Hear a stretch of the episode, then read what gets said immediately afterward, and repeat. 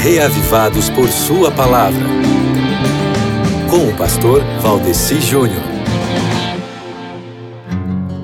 Qual é a sua praia? Conhece essa expressão popular, amigo ouvinte? A sua praia? Uma vez, uma conselheira estava orientando a sua aconselhada a voltar a estudar. Aí a aconselhada respondeu: Ah, não, essa não é a minha praia.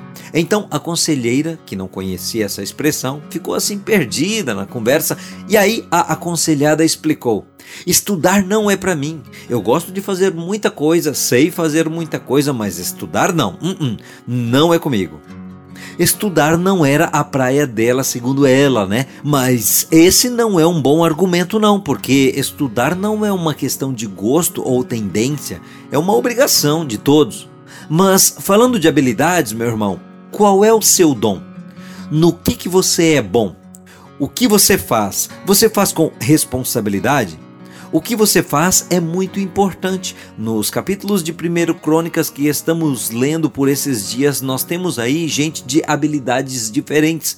Esses capítulos, eles mostram como é que os servidores foram divididos em pelo menos umas sete áreas diferentes de acordo com as habilidades deles.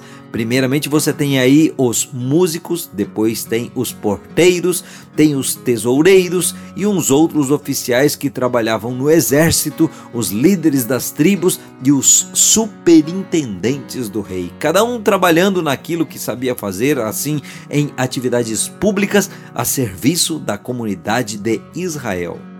E você também tem uma atividade para hoje, que é ler sobre os porteiros em 1 Crônicas, capítulo 26.